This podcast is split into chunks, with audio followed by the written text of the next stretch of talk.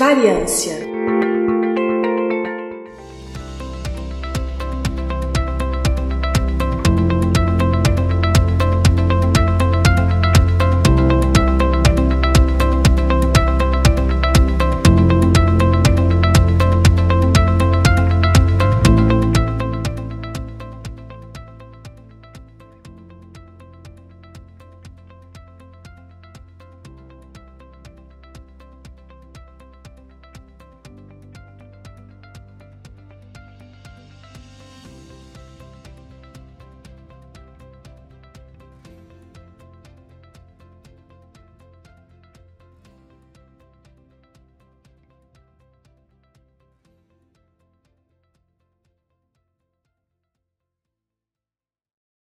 querido e querido ouvinte, boas férias, Heske Prasni, aqui é Igor Alcântara e eu trago para vocês aqui o sexto episódio do nosso especial de férias, o Resample. E dessa vez a gente traz, na verdade, três episódios aqui. É um, uma espécie de um medley de três episódios. São três episódios curtos uh, que eu vou trazer aqui para vocês. Então, são três episódios do mesmo tipo, que são os variâncias. Então, explicando para você que é ouvinte novo, no intervalo de confiança a gente tem basicamente três tipos de programas. Então, um pouquinho histórico aqui do nosso podcast. Quando o intervalo de confiança ele começou, a ideia é que fosse um podcast quinzenal. Então, os episódios eles saíam a cada quinzena. Então, a gente só tinha dois episódios por mês. Só que logo no começo, quando a gente tinha lançado é, poucos episódios, é, se eu não me engano, a gente tinha lançado quatro ou cinco episódios apenas, conferindo aqui, a gente tinha lançado só até quatro episódios, né, do episódio 0 ao episódio 3. Houve uma, uma ideia, essa ideia foi da Nicole, que é, enfim, uma das integrantes uh, originais, ali, é, pioneiras podcast, né? A Nicole teve uma ideia de a gente fazer alguns episódiozinhos mais curtos para que eles viessem é, nas quinzenas sem os episódios principais. Então, como seriam episódios mais curtos, a ideia teria que ser um episódio gravado só com uma pessoa, né? Ficaria mais fácil a edição também. É, e episódios mais voltados a um assunto bem específico. Então, em vez de você a gente abordar, por exemplo, um, um assunto como, por exemplo, é, pesquisas, onde você tem que falar de vários conceitos, você tem que falar de amostra, você tem que falar é, de margem de erro, que falar de um monte de coisa, você pega um desses assuntos e você faz um episódio pequenininho com poucos minutos só sobre esse assunto. E aí a gente consegue lançar é, conteúdo toda semana, foi a partir de então que a gente começou a lançar conteúdo toda semana, só que sem sobrecarregar demais, porque a ideia é que a gente começou com episódios quinzenais é que a gente não teria é, a capacidade em termos de tempo, né, disponibilidade de ter episódios semanais ainda. Então a gente conseguiu contornar isso é, através desse,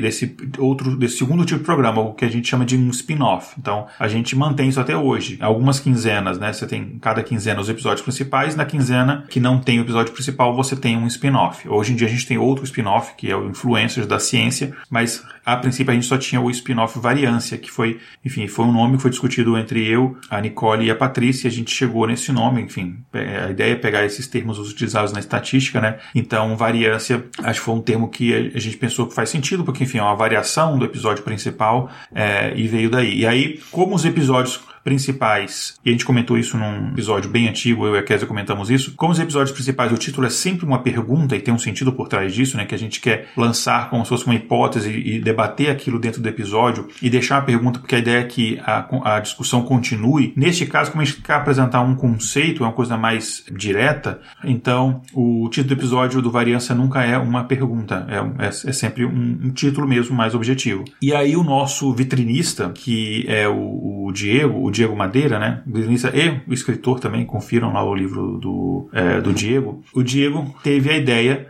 de que a numeração do variância fosse diferente. Então a gente faz, por ideia do, por ideia do Diego, a, a variância ele é numerado em algarismos romanos. Enfim, chegou a, chegou até a cogitar uma, uma ideia, só que acabou, acho que ainda bem não, não indo para frente, que fica extremamente confuso da gente numerar o nosso segundo spin-off, que é o Influências da Ciência, que é o nosso spin-off de biografias, também com outro sistema de numeração, talvez sistema, sei lá, hexadecimal, binário, mas vai ficar extremamente confuso, então a gente deixou a numeração simples para ele também. Então, para algumas pessoas pode parecer parecer estranho que, por exemplo, a gente tem o nosso episódio do intervalo de confiança mais recente foi o 32, mas a gente tem mais de 60 episódios, é porque o intervalo de confiança ele é quinzenal, então por isso que o número de episódios acaba sendo o dobro, porque nas outras quinzenas a gente sempre tem esses spin-offs, né, esses especiais, spin-offs, etc. Tá ok? Então eu vou trazer para vocês então aqui três variâncias. Né? Essa introdução está ficando um pouco longa. Então eles são, sim, esse medley são episódios curtos, então não se preocupe, são três conceitos importantes, mas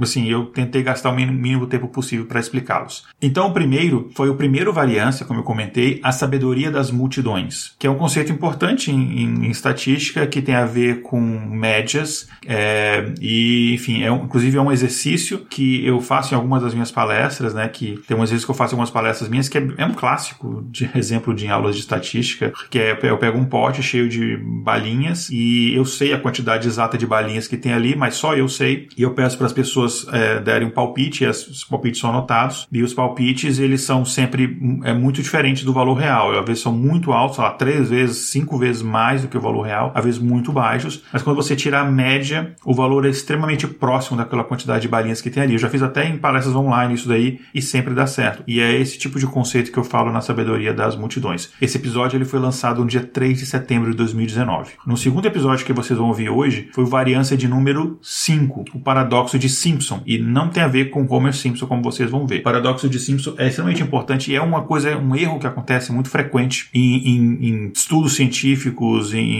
é, é, bastante comum esse tipo de erro, que é quando basicamente, enfim, não dando spoiler, mas basicamente você analisa determinados números no total e eles te dão uma determinada impressão, eles te dão uma determinada informação. Quando você vê esses números no detalhe, por exemplo, ao invés de ver o valor total, você vê esse valor por categoria, eles te dão a informação oposta. Por isso que é um paradoxo. Então, esse é um é episódio também fundamental. Né? E a gente comete muitos erros é, de interpretação de dados no nosso dia a dia é, baseado nesse paradoxo. Você fala, olha, é, tá vendo? Esses números indicam tal fator. E na verdade pode ser que haja um paradoxo de Simpson ali. É, e é um episódio que ele traz bem a raiz do que a gente queria fazer no intervalo de confiança, que é, é dar para você, né, pessoa, cidadão, cidadã, ferramentas para você, independente se você trabalha com dados ou não. A gente sabe que tem pessoas, nossos ouvintes, que trabalham com dados, então esses conceitos para eles são hum, óbvios, mas a grande maioria dos nossos ouvintes não são da área e a gente ter atrair mais da metade dos nossos ouvintes que não trabalham com dados é interessante porque a nossa ideia é trazer para todo mundo essas ferramentas para você ler uma notícia, um anúncio de jornal, um, um pronunciamento político, etc. E você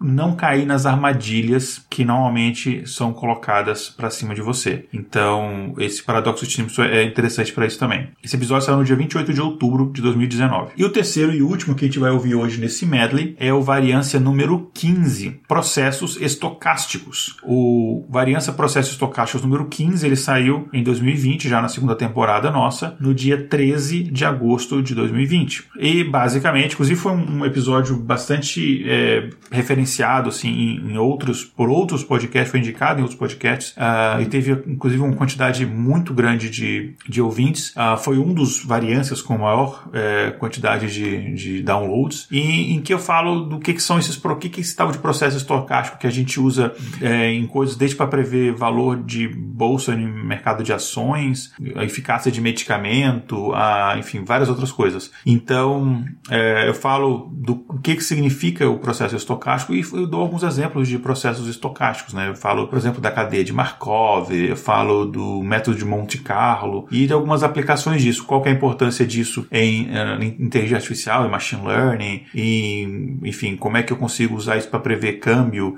como é que eu consigo fazer para prever, por exemplo, que a gente está numa bolha financeira? É, como é que eu consigo usar isso em outras áreas como genética, esportes, enfim. É bem interessante esse episódio também, tá? Então, eu vou deixar vocês agora com esse nosso medley de três variâncias, o variância 1, o 5 e o 15, sabedoria das multidões, paradoxo de Simpson e processos estocásticos. Então, essa introdução já ficou muito grande, vou deixar vocês então com os episódios. Até a próxima. Tchau, tchau. Na Schledanol.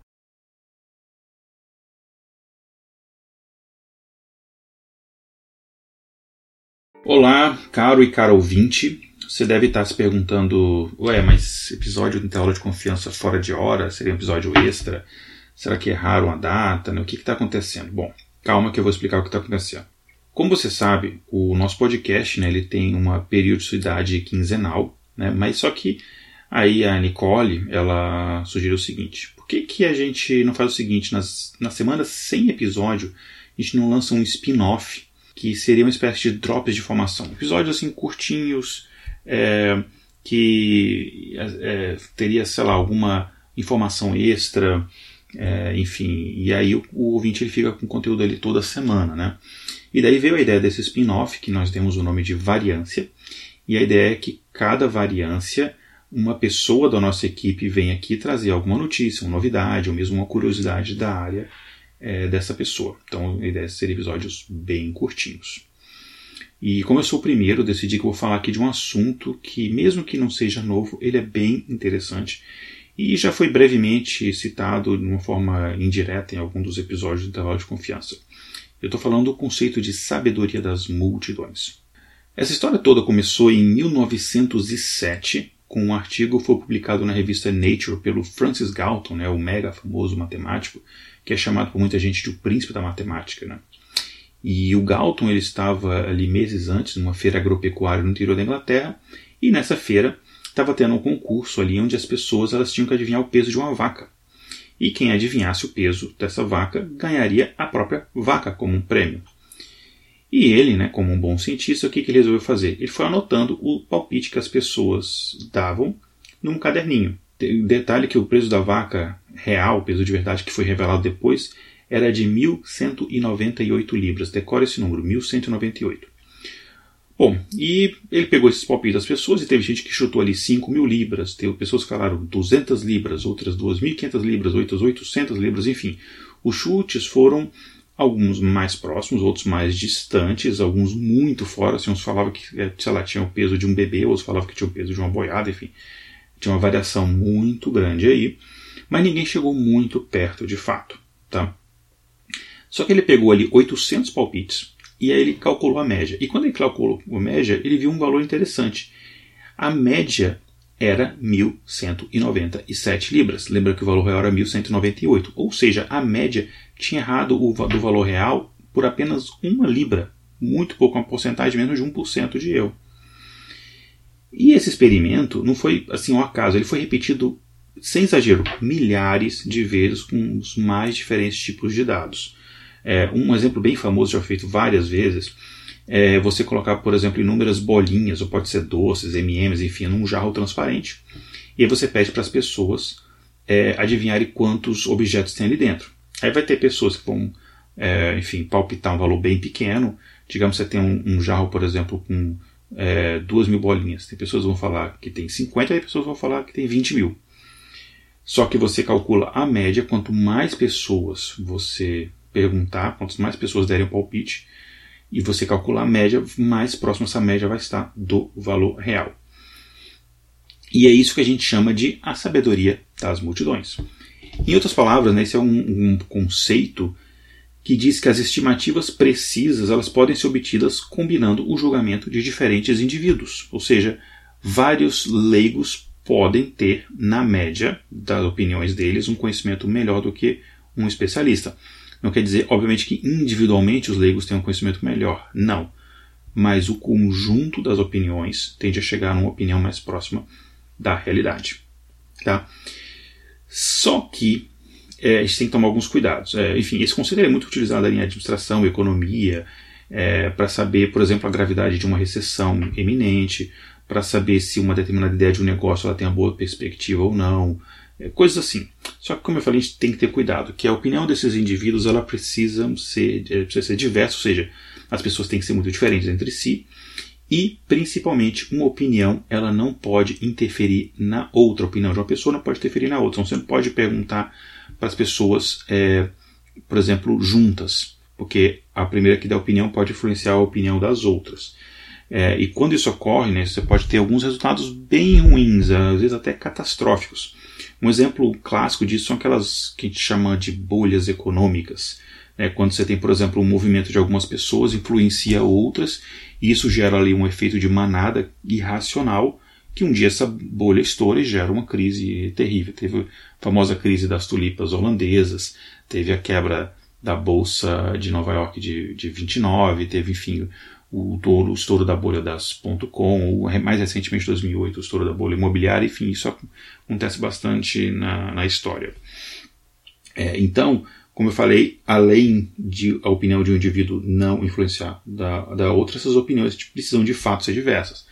Então não adianta pegar, por exemplo, várias pessoas que são muito parecidas entre si, como por exemplo, lá, pessoas do mesmo grupo social, mesmo faixa etária, etc.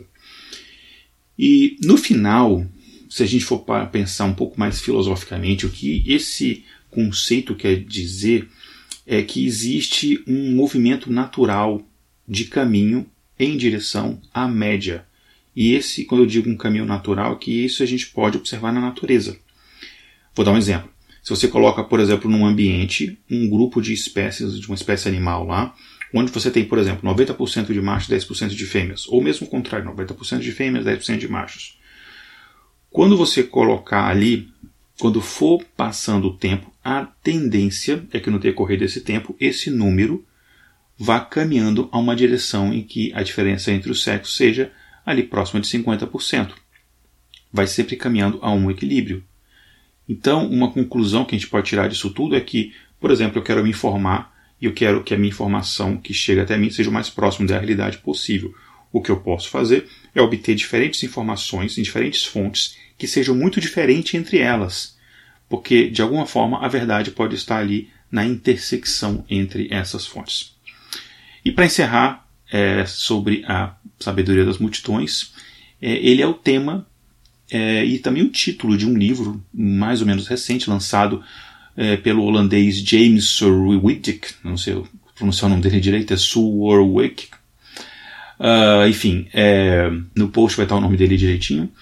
E é um livro muito interessante, e, se eu não me engano tem uma série de TV também com, com esse nome baseado nesse livro.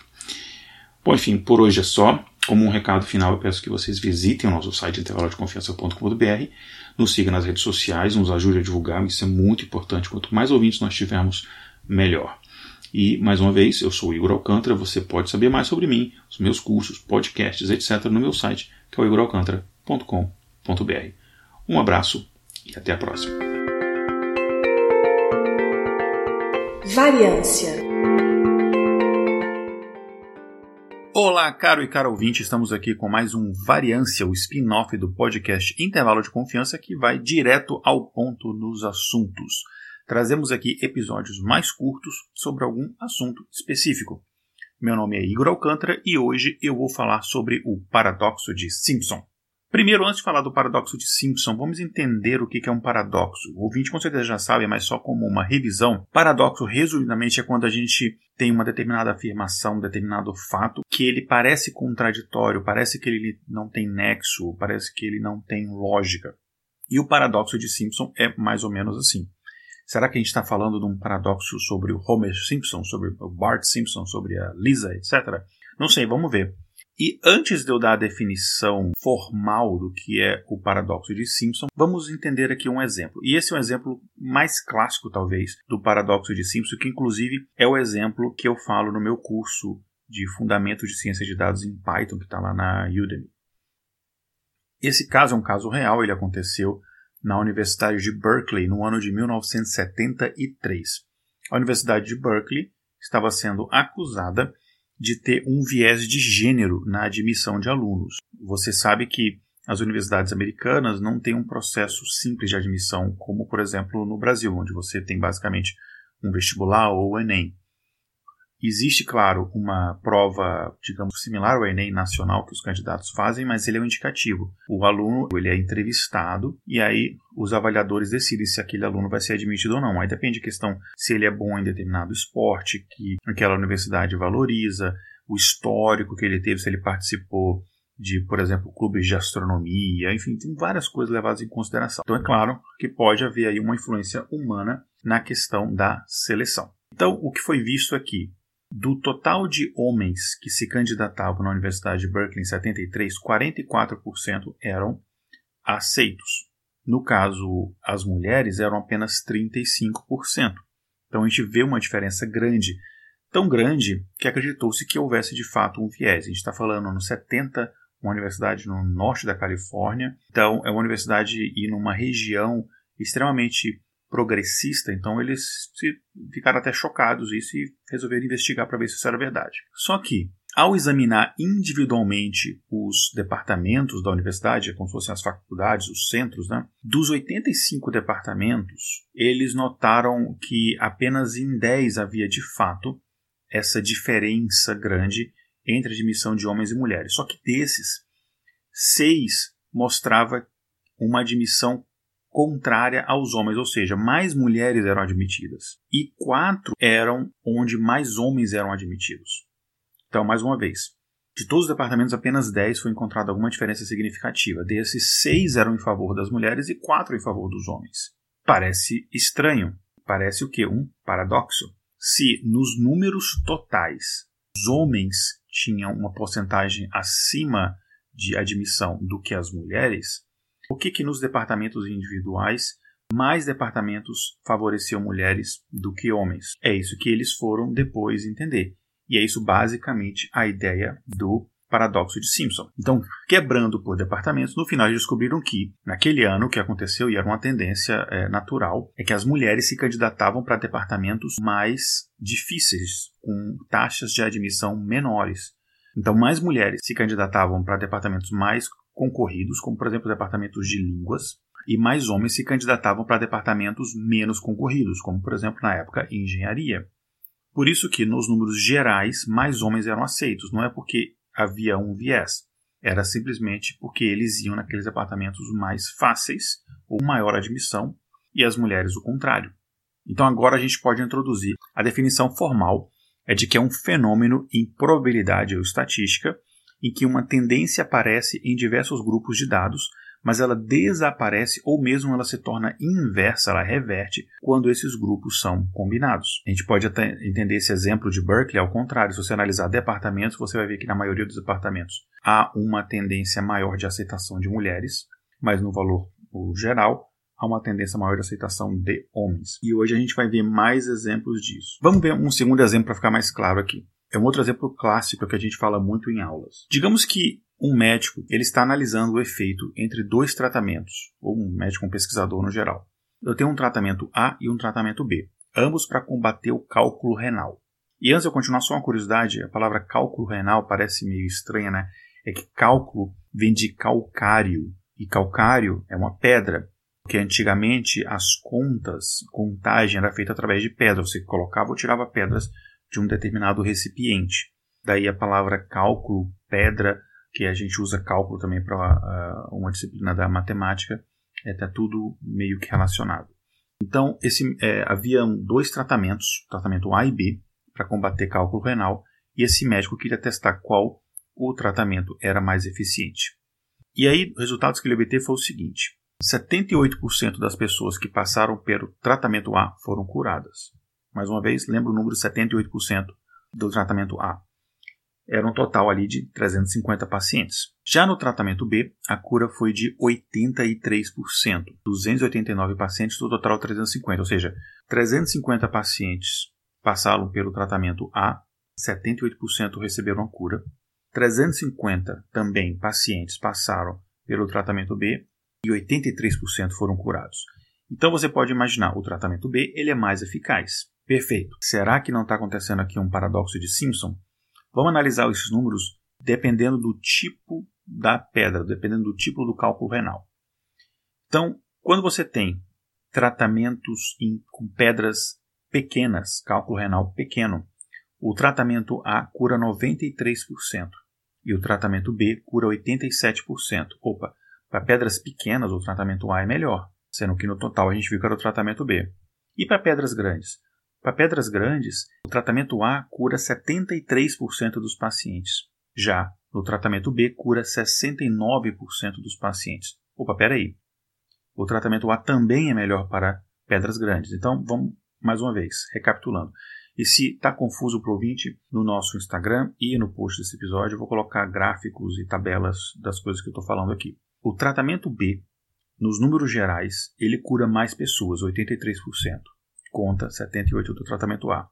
Mas se você quebra isso por tipo de tratamento, se é, por exemplo, pedras pequenas ou pedras grandes, né, do cálculo renal, enfim, pedras no rim basicamente, né? O tratamento A, ele é melhor para os dois tipos, tanto pedras pequenas, ele cura 93% contra 87% do tratamento B, quanto para pedras grandes, ele cura 73% contra 69% do tratamento B. Então ele é melhor em todos os casos. Então o que, que aconteceu? O que, que individualmente aqui o tratamento A se mostra melhor, mas quando você soma tudo, o tratamento B se mostra melhor. Parece muito confuso, parece paradoxal, e é paradoxal. Por isso é que é chamado de paradoxo de Simpson. O que, que causa isso daqui? O causa isso daqui, o que causa o paradoxo de Simpson no geral, uma das principais causas, é que normalmente você tem, no caso, o que a gente chama de uma variável de confusão, uma variável confundidora. A gente comentou um pouco melhor delas lá no nosso episódio número 3, que é o episódio que a gente questiona se o Nicolas Cage causa as pessoas morrerem afogadas em piscinas. E aí, nesse episódio a gente fala de questão de causa e efeito, correlação, etc. Uma variável confundidora é uma variável que ela influencia dois aspectos que você está analisando. Então, digamos que eu quero analisar aspecto x e aspecto y. Uma variável confundidora é aquela variável que ela vai influenciar x e y ao mesmo tempo. Então, no caso aqui, uma variável confundidora em relação ao tratamento seria o tipo da pedra renal, pequena ou grande. No caso da Universidade de Berkeley, era o departamento. Esse era um departamento A, B, C, D, enfim, ou seja, um departamento mais ou menos concorrido. No caso, por exemplo, do tumor, o que pode ter acontecido? Pode ter acontecido, por exemplo, que houve um viés do pesquisador. O pesquisador errou. Ele pode ter colocado, por exemplo, aqueles casos mais é, graves, com menor probabilidade de cura, ele jogou a maioria por um tratamento só, o tratamento A, que era mais eficaz. Então eram casos mais difíceis. Então é de se entender que aquele tratamento A teria uma eficácia menor do que casos mais simples. O tratamento B seria até pior se os dados tivessem sido, se as amostras tivessem sido distribuídas de forma mais uniforme, aí sim. No caso aqui, eu comentei de uma outra variável confundidora, que é a gravidade do caso, dependente do tamanho do tumor em si. Então, você ter uma amostra mais balanceada ajuda a reduzir as chances de acontecer um paradoxo de Simpson. E, claro, considerar outras variáveis que podem impactar no experimento é também extremamente importante. Mas mais importante ainda é você refazer esse experimento com outras amostras, outras circunstâncias, em outro tempo, digamos aqui depois de um mês, em outra estação do ano, etc. Porque aí você reduz a chance de influência de uma variável é, confundidora que é extremamente comum de acontecer, que é a variável tempo. Às vezes os valores eles estão paradoxais simplesmente por uma questão de tempo. E a gente vai falar disso um pouco mais para frente. E o paradoxo de Simpson ele pode ser especialmente perigoso quando você trabalha numa relação de causa e efeito. Por exemplo, um tratamento que é mais eficaz para melhorar uma determinada condição de um paciente, como por exemplo cálculo renal, diabetes, condição é, de hipertensão, etc. Então, ele é muito problemático nesse caso. Você pode levar, por exemplo, a pessoas a fazer um tratamento errado, ou um tratamento ineficaz, ou mesmo um tratamento com graves consequências. O paradoxo de Simpson ele também é complicado quando você não leva em consideração a questão do tempo, porque quando, falando aqui ainda em relação à correlação, você às vezes pode ver a correlação alta entre duas variáveis, uma correlação alta positiva. O que quer dizer, a gente já falou isso no episódio 3 também, quando você aumenta o valor de uma variável x, o valor da variável y também aumenta. Ou ela pode ser uma relação negativa, quando você aumenta o valor da variável x, o de y diminui. Quer um exemplo disso? No episódio número 4, lá que a gente falou sobre armas e violência, a gente falou sobre a questão lá se aumentar armas melhora ou piora os índices de violência. Então imagina que se houver uma correlação alta, ou seja, você dar mais armas à população, de fato influencia os índices de violência, vamos supor que isso existe. Será que a população mais armada ela está mais segura ou mais insegura? Enfim, você pode ouvir lá o episódio se você não ouviu ainda, para ver todo o nosso processo que a gente debateu e os dados que a gente discutiu. Mas deixa eu fazer um resumão aqui da conclusão lá especificamente, mas agora sobre a perspectiva do paradoxo de Simpson. Se você analisar só esses dois casos, quantidade de armas e número de homicídios, só essas duas variáveis, existem países que a gente tem a impressão de que mais armas traz mais segurança, por exemplo, a Suíça. E em outros países parece que é o oposto, por exemplo, o México. O que está faltando aqui é a gente levar em consideração uma variável de confusão. Na verdade, várias, né? mas uma aqui importante que eu vou discutir agora que é o tempo. Quando você coloca o tempo em perspectiva, quando você adiciona a variável tempo aí, o que você acaba descobrindo é que em curto prazo, alguns países podem ter até pequenas reduções em casos de violência, mas a médio e longo prazo, os resultados normalmente são ou não interferem em nada ou há um aumento da violência, um aumento de homicídios e de latrocínios, etc. Então, se você ignora a variável tempo, você acaba é, cometendo, neste caso, um paradoxo de Simpson. Você acaba caindo na armadilha do paradoxo de Simpson. No último episódio lançado anteriormente, antes deste variância, a gente falou sobre probabilidade, nós falamos também sobre probabilidade no mundo dos esportes. E só por causa disso eu vou citar agora aqui um exemplo também no mundo dos esportes. Digamos que eu estou falando agora de futebol americano. E se o ouvinte não tem familiaridade com futebol americano, não tem problema, não é importante aqui. Mas digamos que, se você não tem familiaridade, o jogador principal do ataque de um time de futebol americano, aquele que é o cérebro da jogada, que pensa a jogada, que é o craque do time, que normalmente são as camisas que mais vendem, é o quarterback. E então, digamos que eu estou analisando aqui dois quarterbacks. Eu vou dar um nome qualquer para eles, um nome aleatório, que não tem nenhuma comparação com o quarterback que existe. Digamos que eu tenho um quarterback, por exemplo, chamado Patrick. Patrick. E eu estou analisando, então, será que o quarterback é, Patrick ele é melhor do que um outro concorrente, digamos, por exemplo, o quarterback Thomas. Então, estou analisando o desempenho de Thomas e Patrick. E eu estou analisando uma variável só. Quantas bolas lançadas por esses quarterbacks são de fato recepcionadas por um outro jogador? Ou seja, ele lançou a bola e esse lançamento ele é convertido numa descida ou mesmo num touchdown. Tá? A eficiência dos lançamentos desses quarterbacks. E eu analisei esses dados durante dois meses. Então, digamos que no primeiro mês, o quarterback Patrick ele teve uma eficiência, digamos assim, de 60%. Ele lançou 100 bolas. Das 100 bolas que ele lançou, 60 foram recepcionadas e convertidas em descidas ou em touchdowns. No primeiro mês, 60%.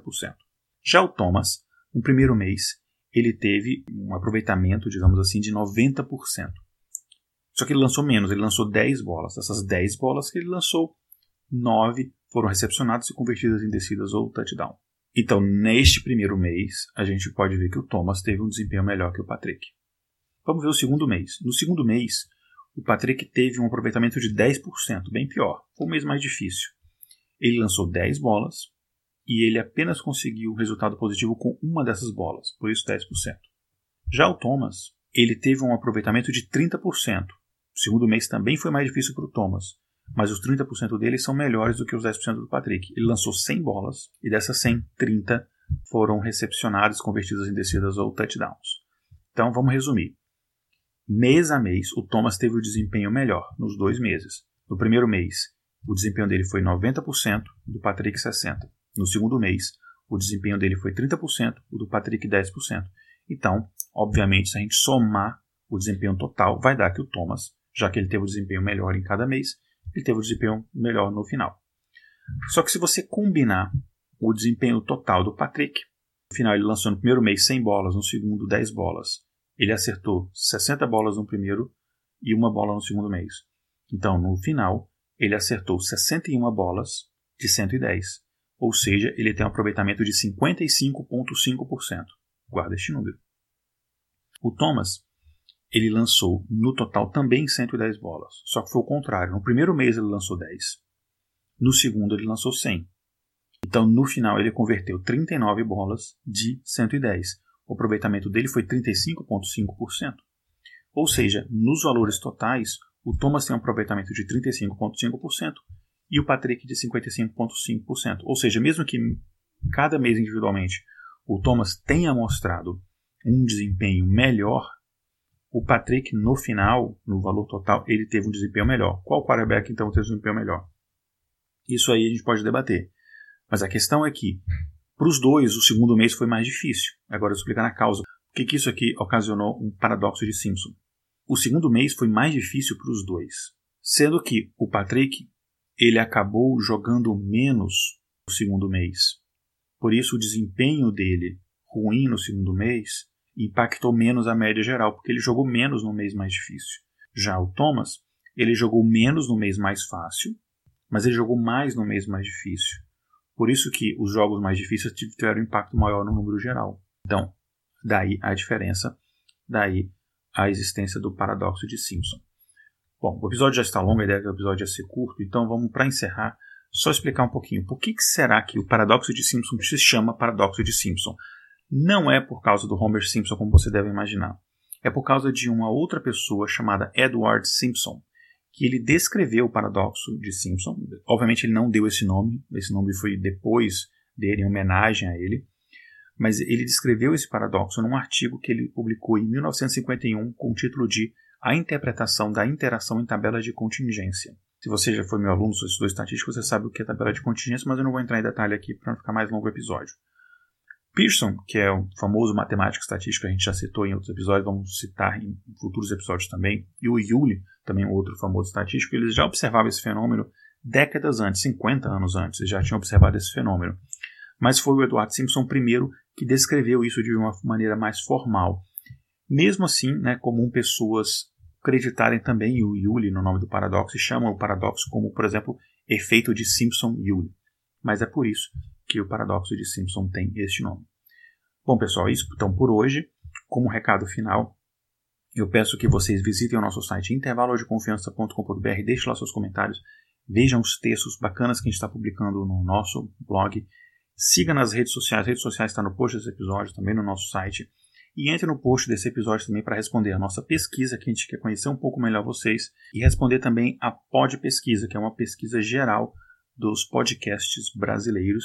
E coloque lá que você escuta o intervalo de confiança para que a gente entre nas estatísticas dos podcasts brasileiros. Mais uma vez, eu sou Igor Alcântara. Você pode saber mais sobre mim, meus cursos e outros podcasts no meu site, o igoralcantara.com.br. Um grande abraço e até o próximo episódio. Variância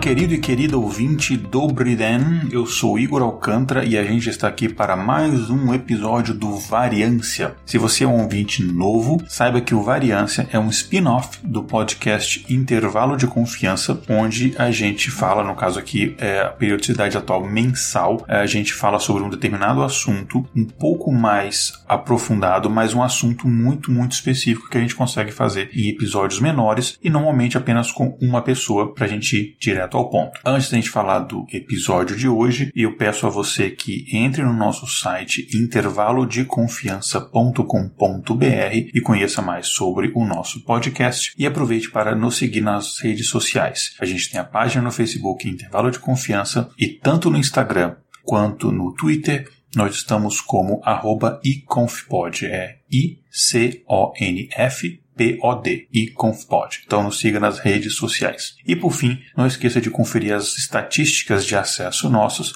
no intervalo de confiança.com.br barra BI. BI é BI, ok?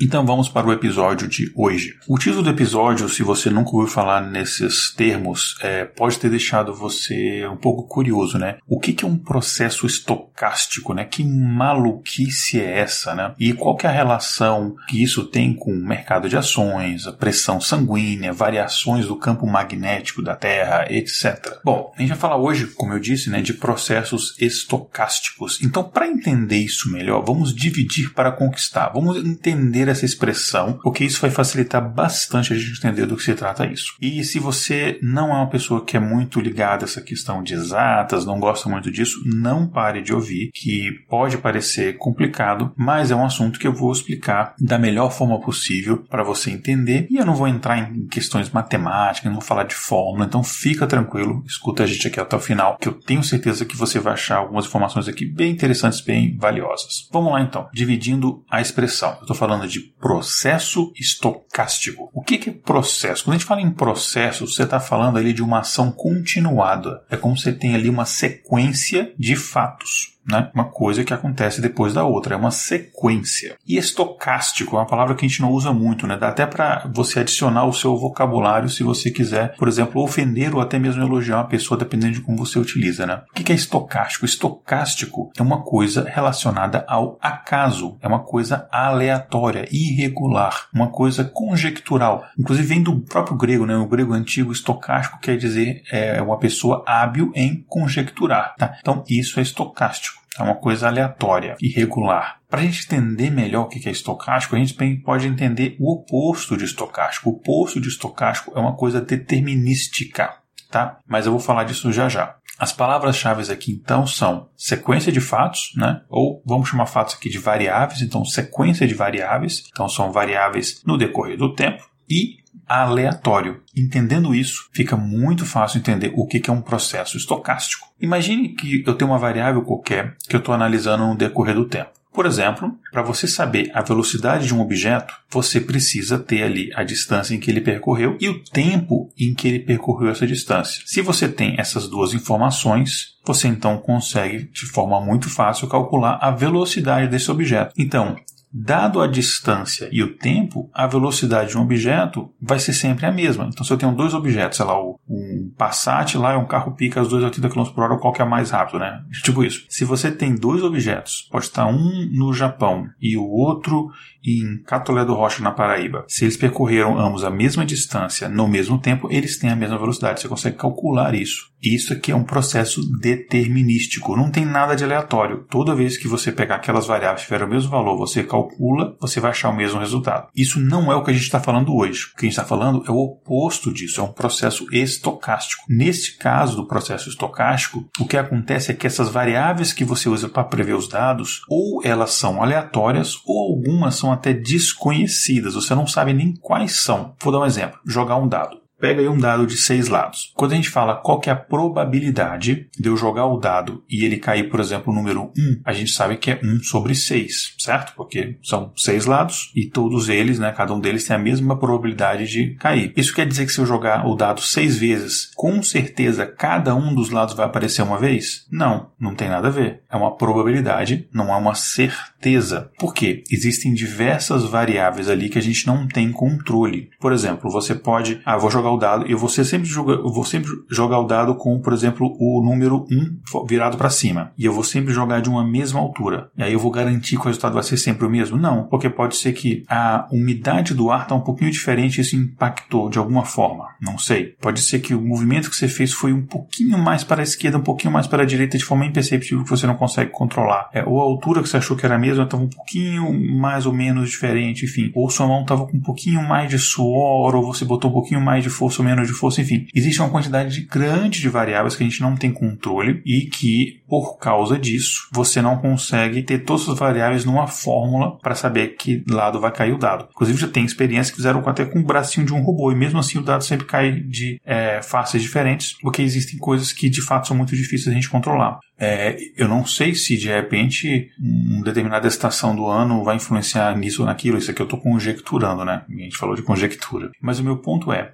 existem diversas condições aleatórias que vão impactar no resultado final. E isso é um processo estocástico. Tá? Eu vou dar um outro exemplo aqui, que é um pouco mais complexo até do que o de dado. Digamos que eu quero saber, eu quero prever qual é a quantidade de carros que estão parados num semáforo ali numa determinada esquina tá? Sei lá, por exemplo, um determinado dia, eu quero prever quanto vai ser. Você pode ter uma ideia, mais ou menos, uma estimativa ali, mais ou menos, de quantos carros estariam parados ali, por exemplo, numa sexta-feira às 17 horas. Tá. Só que você não tem como prever o número exato de carros, ou como acertar o número exato de carros que vão estar ali. Digamos, ah, vai ter sei lá, às 17 horas da sexta-feira, terão, por exemplo, 50 carros parados ali. Não sei, pode ser 49, pode ser 48, pode ser 53, pode ser 200, pode ser 30, eu não sei. Porque tem muitas variáveis que impactam nisso daí, né? Por exemplo, o tempo, né, o clima, tá mais chuvoso, tá mais seco, não sei o que, isso pode impactar quantas pessoas sair de casa ou não, ou se vai ter mais trânsito, né, o trânsito vai andar mais lentamente ou não. A hora que cada uma das pessoas saiu do trabalho, digamos 17 horas, tem muita gente saindo do trabalho. Pode ser que alguém saia um minuto mais cedo, um minuto mais tarde do que na semana anterior anterior e isso impacta, porque às vezes ele pegou aquele semáforo, vai pegar o próximo semáforo, enfim, isso vai impactar. É, pode ser, por exemplo, se um, um, veículo, um carro ali quebrou numa rua antes e aí fez um engarrafamento, ou sei lá, alguém que ficou doente no dia e não resolveu não sair pra rua, ou se o semáforo da esquina anterior quebrou, ou se um pedestre três ruas atrás atravessou a rua logo depois que o semáforo abriu e aí todo mundo, para não atropelar ele, teve que esperar um pouco e atrasou todo mundo ali uns sete segundos e meio.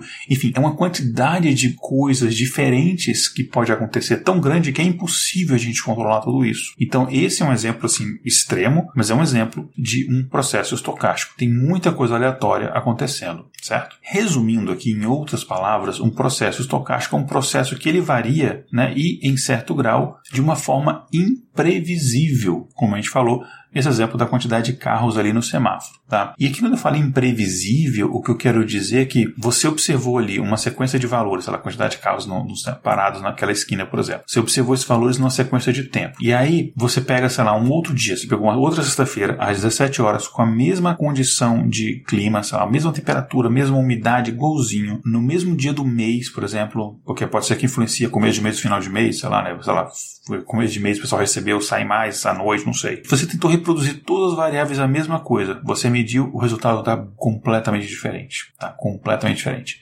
Isso é um processo estocástico. E você dá um exemplo aqui que eu já citei em alguns episódios é, sobre, outro, sobre outro contexto, sobre outra ótica, mas acho que encaixa muito bem aqui. É, se os ouvintes acompanham a gente há, há, um tempo já, vocês sabem que eu já eu citei já que eu trabalhei há alguns anos num, num projeto na, na PICO, na, que é a, é a Pennsylvania Electrical Company, a companhia elétrica da cidade da Pensilvânia. Um dos projetos que eu fiz lá, os projetos assim, mais ambiciosos que a gente desenvolveu lá, era o de prever para os dias seguintes onde onde, quando e por quanto tempo haveria queda de eletricidade. Por diversos fatores, porque, enfim, prevendo aquilo dali, você poderia, por exemplo, ter já de plantão equipes de manutenção para quando houver a falha eles consertarem. Então você já deixa nas, né, na determinados escritórios ou subestações próximas de onde vai acontecer aquilo. Você pode informar melhor os usuários para, olha, espere, há uma previsão que vai haver queda de eletricidade na sua região. Quando houver a queda de eletricidade e o, o o consumidor ele ligar para a central é, perguntando e é, qual a previsão, você baseado nesses modelos, você mais ou menos já tem uma estimativa, vai durar de duas a três horas, alguma coisa assim. Então tem muita utilidade prática nisso daí.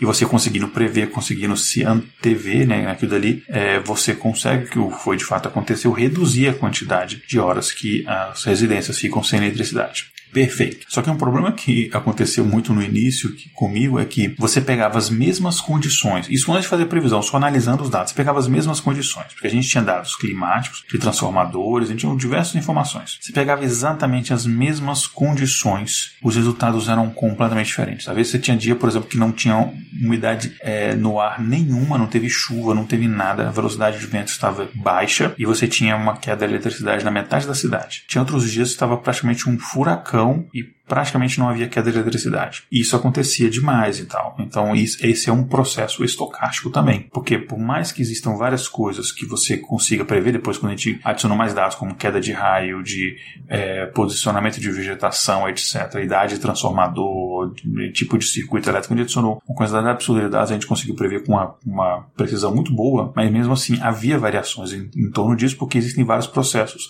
aleatório, sei lá, de um gato que subiu numa árvore que é, morreu eletrocutado no fio e aquilo queimou um transformador, enfim. Existem coisas que podem acontecer. Esse, esse caso que eu citei, inclusive, é um caso que aconteceu de fato. Existem casos que podem acontecer, por isso isso torna um processo estocástico. Mas calma que isso não quer dizer que eles são impossíveis a gente trabalhar. São dados impossíveis de você prever o valor exato, porque senão imagina, por exemplo, o pessoal conseguia pegar um exemplo clássico que é o mercado de ações, não você ficaria milionário. Você pegaria lá é, todo o dinheiro que você tem, venderia sua casa, botaria numa ação que você sabe que vai valorizar valorizar, sei lá, 200% e, e pronto, você tem a garantia, você não tem risco nenhum. Só que a gente sabe que, então, prever com 100% de certeza, isso não existe. É, mas a gente consegue calcular valores estatísticos para você ter uma ideia, por exemplo, de risco. Mas isso a gente vai falar mais para frente. Bom, voltando aqui né, para o processo estocástico em si, essa probabilidade que eu estou falando aqui, ela não é calculada para cada resultado da experiência. Digamos que eu estou jogando um dado, não é para cada vez que eu estou jogando o dado, mas ela é para a sequência daqueles eventos num intervalo de tempo que eu estabeleci, por exemplo, um ano, um mês, etc.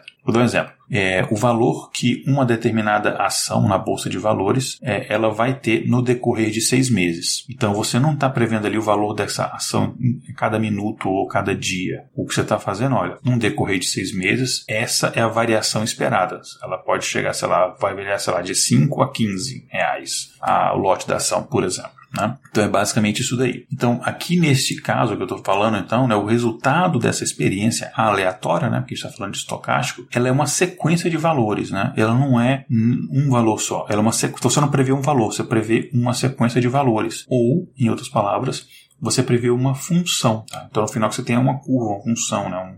Mais ou menos isso. Só que, e essa sequência de tempo, então quando a gente fala processo estocástico, é sempre no decorrer do tempo. Só que essa sequência de tempo, ela também não necessariamente é a mesma. Ela tem dois tipos aqui principais que a gente fala. Ela pode ser o que a gente chama de contínua ou discreta. E calma, não quero muito entrar em classificação, teoria, essas coisas não, mas isso é importante. Então, e é bem fácil de entender. O tempo contínuo é quando você registra todas as entradas de, de informação. Então, por exemplo, digamos que eu estou registrando lá os carros parados num determinado cruzamento. Então, eu vou lá ficar registrando carro por carro. Cada, sei lá, cada carro que, que chegou no cruzamento e saiu, eu estou registrando esse dado, estou registrando esse dado, estou registrando esse dado, estou registrando esse dado. Isso é uma sequência de tempo contínua. Você registra toda a sequência de tempo. Já discreta, você vai registrar intervalos de tempo. Então, por exemplo, imagina que é, eu vou registrar número de passageiros no avião. Você não sai contando o passageiro, o passageiro que entra. Você deixa os passageiros entrarem, depois que ele fechou, ele terminou o check-in, vou fechar a porta do avião para sair, você vê, ah, tá, esse, esse avião aqui tem tantos passageiros e isso quer dizer que o avião está, sei lá, 90% da capacidade. Ou, digamos, por exemplo, quando você está fazendo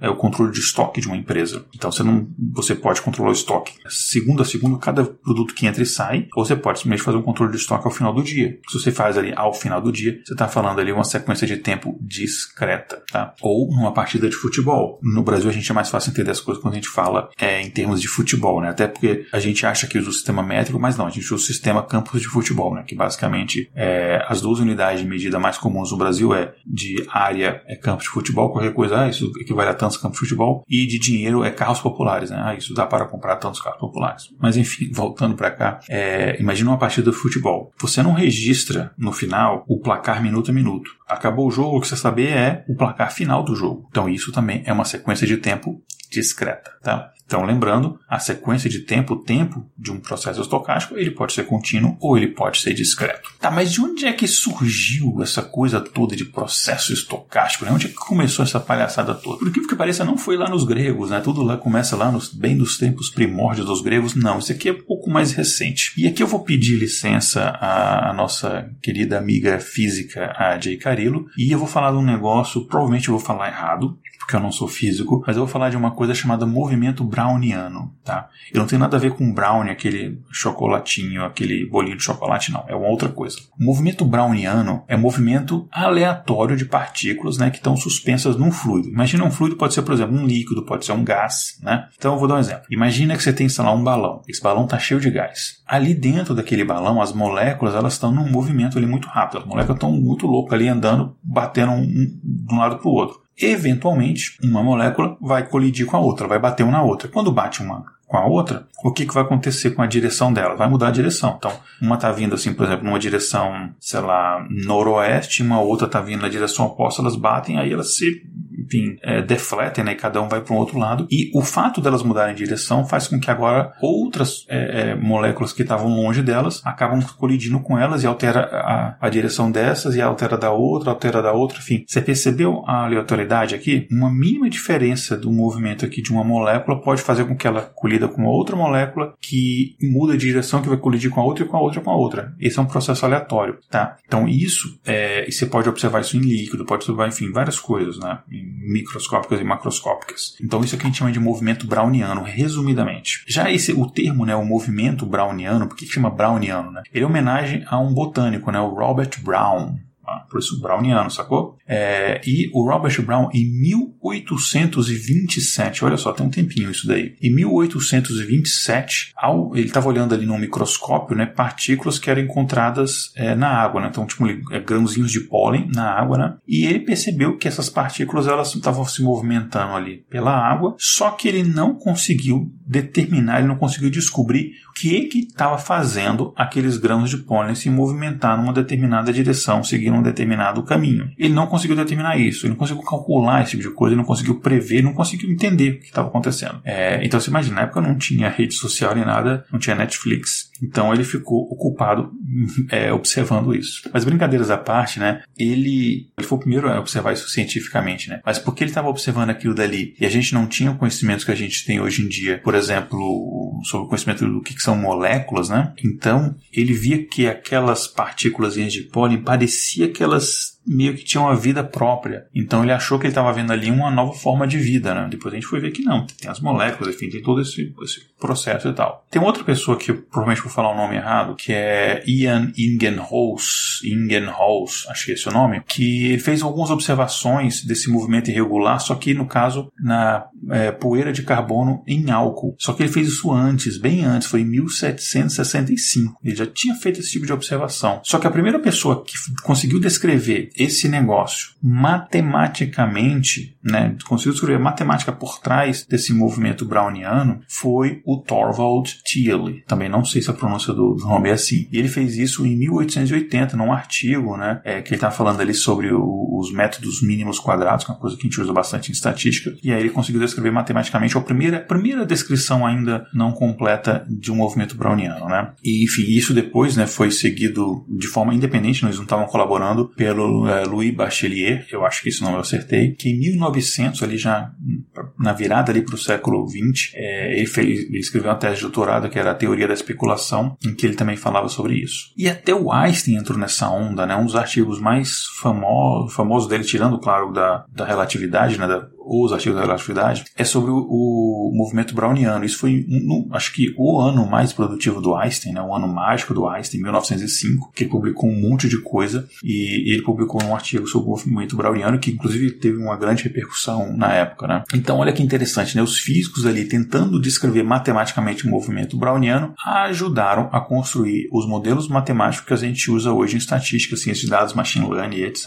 Mas, no final, eu vou falar das aplicações disso. Vocês vão falar assim, caraca, dá para fazer um monte de coisa com isso, né? Enfim, eu não vou entrar aqui muito na questão matemática, falar de fórmula, etc, né? Porque aqui, enfim, é um podcast, só tem o recurso de áudio, então ficaria muito difícil, muito chato explicar, assim, chato não para mim, mas para você escutar, escutar esse tipo de coisa. Então eu vou falar de coisas como filtração, é, vou, por exemplo, tem um negócio chamado extensão de Kolmogorov, é, tem um monte de nome russo em estatística, vão se acostumando. É, então eu não vou falar desses conceitos e tal, porque isso também envolve um conhecimento um pouco mais avançado de cálculo, né, integral, diferencial comercial, etc. Então não vou entrar muito nesse aspecto. Mas tem duas coisinhas que eu quero falar aqui antes da gente encerrar. Uma é uma coisa chamada cadeia de Markov falei para acostumar com o nome russo, né? Cadeia de Markov ela tem esse nome em homenagem a um matemático russo, né? O Andrei Markov. E basicamente, é uma cadeia de Markov é um dos negócios que eu acho mais legais em estatística. É, de verdade. E se você acha, nossa, você acha isso legal, você tem um gosto duvidoso, é, talvez você esteja certo. Mas é bacana mesmo. Uma cadeia de Markov é, é um caso bem específico, bem particular e muito, muito, muito utilizado. Assim, tem uma utilidade absurda, vocês não têm noção é, da utilidade que tem esse negócio na, na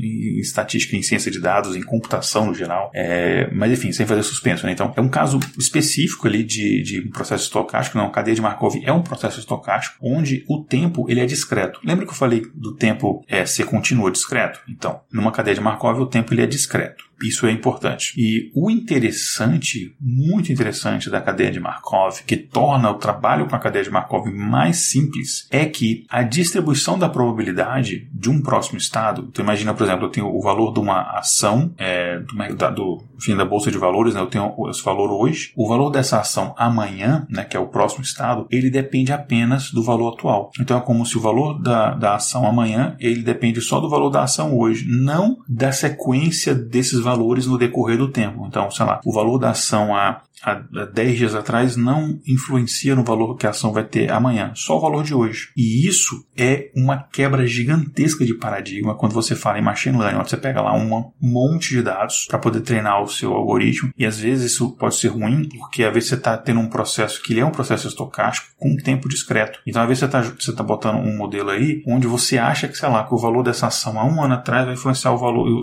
da ação amanhã. Sendo que no final, o que você precisa, não que você não precise dos dados antigos, mas você precisa criar um processo onde é, você consiga encontrar essas relações de um, mudança de um estado para o outro, ou seja, o valor de uma ação, variação de um dia para o outro, de um dia para o outro, de um dia para o outro, etc. Tá? Eu vou dar um exemplo. Eu usei um pouquinho de cadeia de Markov, eu usei outros métodos juntos e, com, e tirei o médio, etc. Quando eu estava publicando no primeiro semestre desse ano, até junho mais ou menos eu fiz isso, até o começo de julho, na verdade, eu estava publicando as previsões sobre o número de mortes e casos de Covid no Brasil. Eu estava fazendo previsões para o dia seguinte e para, o, e para três dias e sete dias e dez dias, enfim, estava fazendo essas previsões assim. Eu tinha diferentes modelos que eu estava rodando, tá? E aí eu pegava esses diferentes modelos e eu tirava a média dos modelos e tal. Foi o que eu consegui encontrar de mais precisos. Eu acertei, assim, acho que eu fiz isso durante quatro, cinco meses, acho que dois ou três dias só que eu não consegui prever corretamente. Um desses modelos, o que mais tinha um peso para mim era uma cadeia de Markov, tá? Mas voltando aqui, tinha rede neural, tinha outras coisas também, tá? Não era só isso daí, não. Era um pouco mais complexo que isso. Então, basicamente é isso, né? Você tem essa ideia, inclusive o nome é cadeia de Markov, porque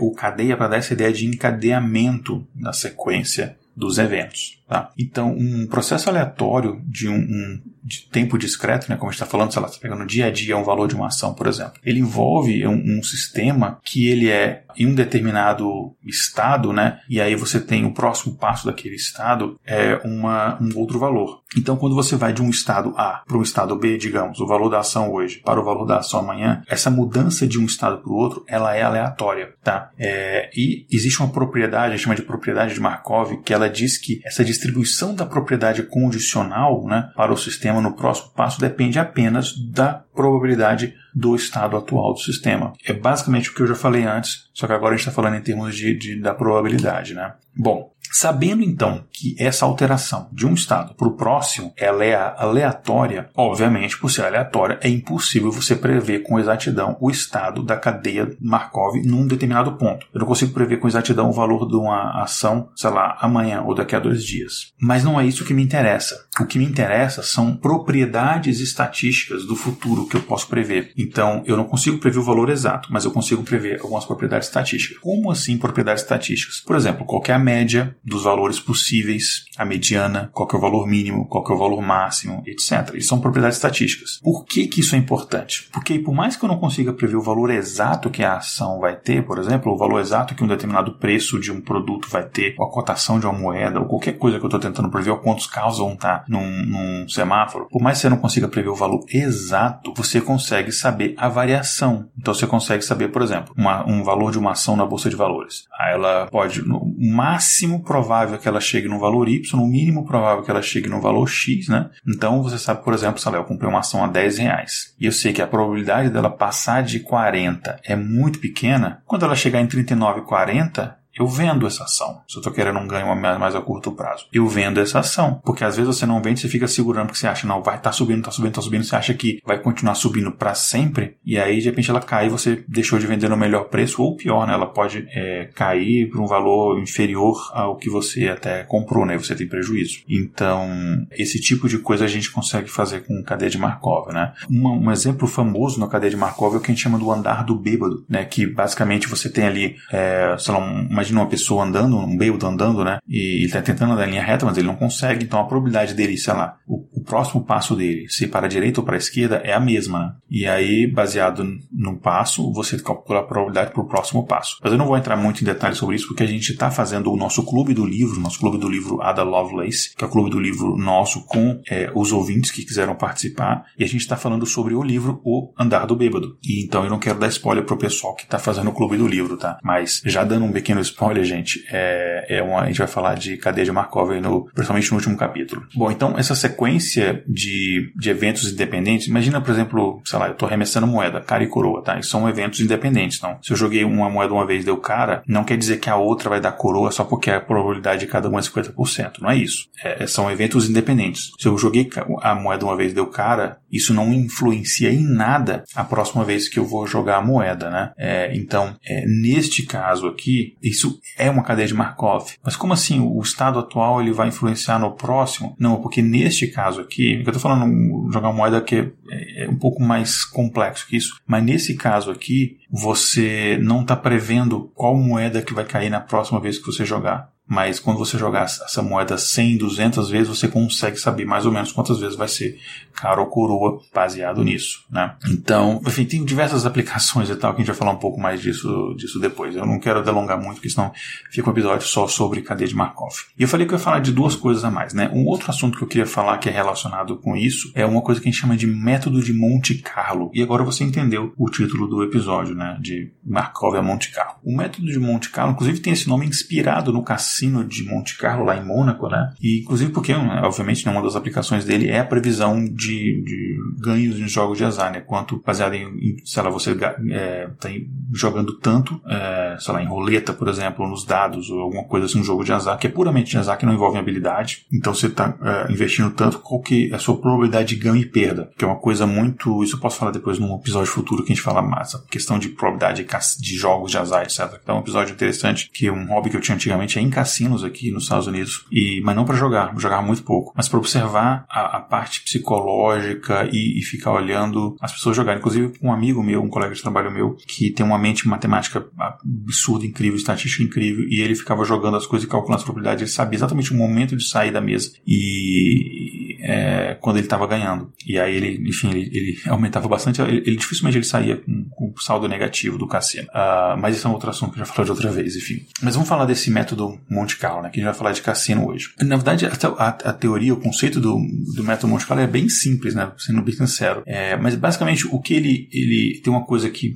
é, ele assume, uma premissa que ele assume é que os números reais, ou seja, os números de fato que vão acontecer depois que passar o tempo e eu for conferir se minha previsão acertou ou não, esses números reais, no decorrer de um tempo longo, ou seja, quando eu tiver bastante números, eles tendem a uma distribuição normal, ou que a gente chama de distribuição gaussiana. A gente já falou em outros episódios do que, que é isso. Também a gente falou, falei um pouquinho disso, sobre o Gauss, né? Frederick Gauss, lá no episódio do Influências da Ciência. Se eu não me engano, o primeiro Influências da Ciência. Então ele assume que os dados eles seguem uma distribuição normal. E baseado nisso, o que você vai fazer é rodar diversas simulações. Digamos que eu estou tentando prever o valor de uma determinada moeda, por exemplo, o valor do dólar frente ao real. Então você tem algumas premissas que você vai assumir ali, né? E aí você, baseado nisso, você vai fazer várias simulações, várias, várias, sei lá, 100 mil, 10 mil, quantas simulações forem possíveis. Numa simulação, sabe, roda a simulação, minha primeira simulação, pode ser que esse valor do real aí, do dólar eh, frente ao real, varia ali de entre 3 e 5. Sabe? Tem dia que está 3, tem dia que está 5. E aqui ele faz essa, digamos que eu estou fazendo a simulação, sei lá, valor da cotação do dólar durante um ano. Então, ele vai ter uma variação, né? vai ser um gráfico, uma linha ali, tem, sei lá, uma simulação vai sair entre 3 e 5. Uma outra simulação vai ser entre 2 e 7. Uma outra vai ser entre 3 e 4. Uma outra vai ser entre 2 e, e, e 3,5. Enfim, eu tenho diversas simulações, cada uma delas vai dar um valor diferente. Se você rodar outra simulação, o valor vai ser diferente de novo. Faz sentido? Claro, a gente está falando de processos aleatórios. Então, você repete a mesma experiência, de novo, os valores são diferentes, porque existem processos aleatórios, não são determinísticos. Mas para que, que eu vou usar isso então? Para que, que serve uma coisa dessa, lembra da cadeia de Markov que eu falei que o que importa não é a previsão do valor individual, mas a sequência das, dos valores e, e as propriedades estatísticas no final, que é a mesma coisa. O que importa não é cada simulação individual. Mas se você rodou, sei lá, mil simulações, o que importa é dessas mil simulações as propriedades estatísticas. Tá? Aí, baseado nisso, você consegue saber, por exemplo, prever um valor de uma ação, o valor mínimo que ela pode ter, o máximo, aí você consegue saber, sei lá, o risco, ganho potencial,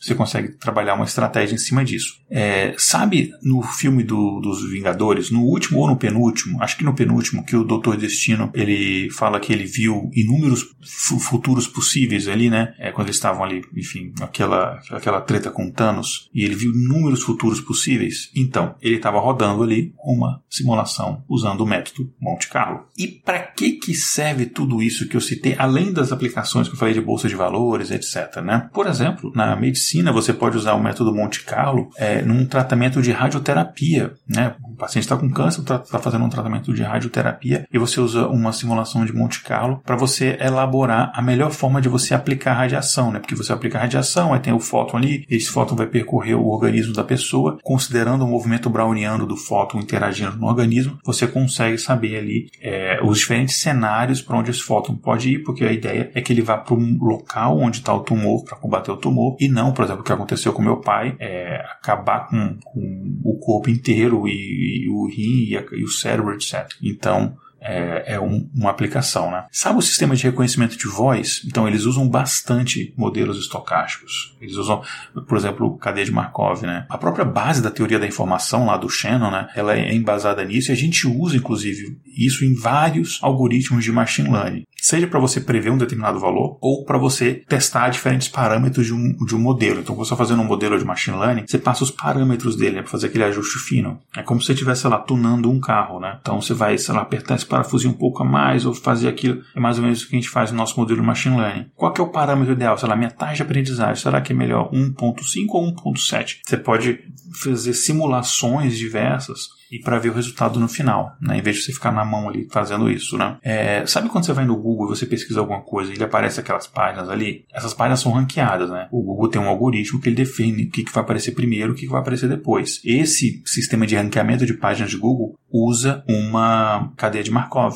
por exemplo. Na economia também, né? Para você prever, sei lá, bolha financeira, crise, inflação, câmbio, quando um determinado país vai atingir uma determinada maturidade econômica, enfim, todo esse tipo de coisa que a gente usa modelos estocásticos. Sabe aqueles programas de computador que consegue compor música ou compõe um acompanhamento para um músico depois, sei lá, faz um acompanhamento de um, de um, de um baixo, aí o, um músico depois joga uma melodia de guitarra em cima? Eles também usam isso, porque senão, sei lá, toda vez que você botasse um dó, ele fazia a mesma música, né? Então, assim, ele, ele usa esse processo estocástico aleatório para sempre ter uma espécie de, entre aspas, criatividade ali, né? Enfim, tem diversas aplicações. Enfim, eu ficaria aqui é, horas e horas citando. É, em ciência social, tem aplicação de, de cadeia de Markov com marxismo coisas, enfim, uh, na biologia, na genética, nos esportes, é, no beisebol tem é, são casos, alguns casos clássicos disso, enfim, em diversas e diversas outras áreas. Mas eu espero que tenha ficado claro, né, o que, que são processos estocásticos e principalmente esses dois, essas duas situações, dois tipos que eu falei, né, das simulações, a técnica, né, do método de Monte Carlo com simulações e das cadeias de Markov, e, enfim, todos os outros conceitos, tá?